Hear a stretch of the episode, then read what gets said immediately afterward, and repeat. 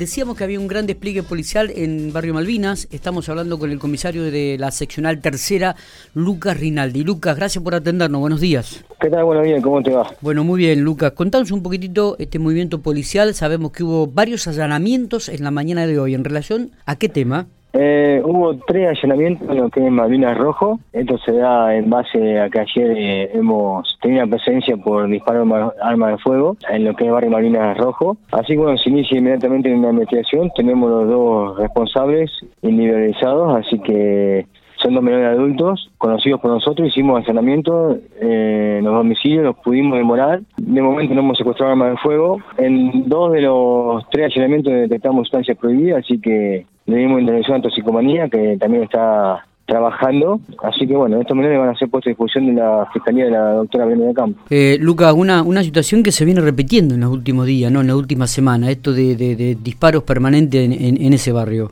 Hemos, hemos tenido varias presencias, hemos iniciado varias causas judiciales, hemos identificado a los responsables, puesto a disposición de la justicia, hay adultos que han quedado detenidos, un menor adulto que ha sido trasladado de limpieza por esos episodios, obviamente.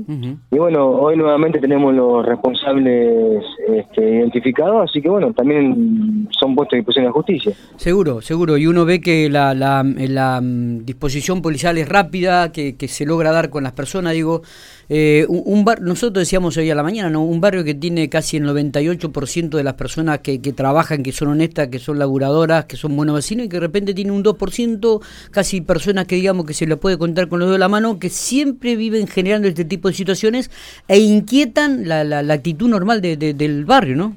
Sí, sí, son, son las mismas caras. Eh, nosotros igualmente acá en lo que es eh, Comisaría Tercera, eh, lo he hecho yo siempre que he quedado jefe de comisaría. Eh, hay una patrulla las 24, las 24 horas del día permanente acá en Barrio Malvinas Rojo. por eso que es, pronta la respuesta policial. Eh, y bueno, y además, como te decía, de todo allanamiento que hemos hecho, hemos secuestrado varias armas de fuego, eh, hemos hecho varios allanamientos en lo que vienen estos días atrás. Eh, Lucas, ¿son, armas de fuego, digo, que son robadas en eh, son robadas en otras situaciones, digo? Eh, o, armas de fuego así, tipo caseras, inventadas, armadas por él?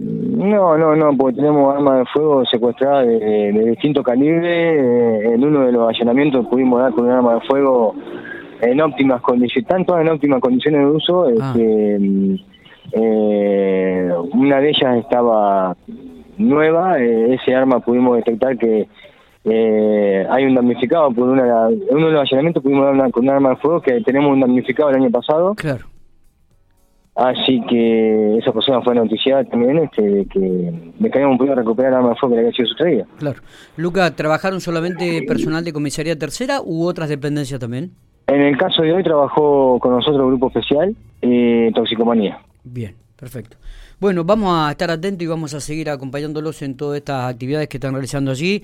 Sabemos que eh, es rápido el accionar policial, esto también es cierto y es eficiente, eh, pero bueno, evidentemente esta, seguidilla de, disparos y de balaceras que se han generado también generan y una situación de preocupación, ¿no? Exactamente, pero bueno, como yo le decía, este, hay que llamar al 101, eh, avisar eh, cualquier normalidad y estamos, eh, inclusive como te decía, la patrulla pedestre acá en el barrio Malvinas, así que sí, sí, sí.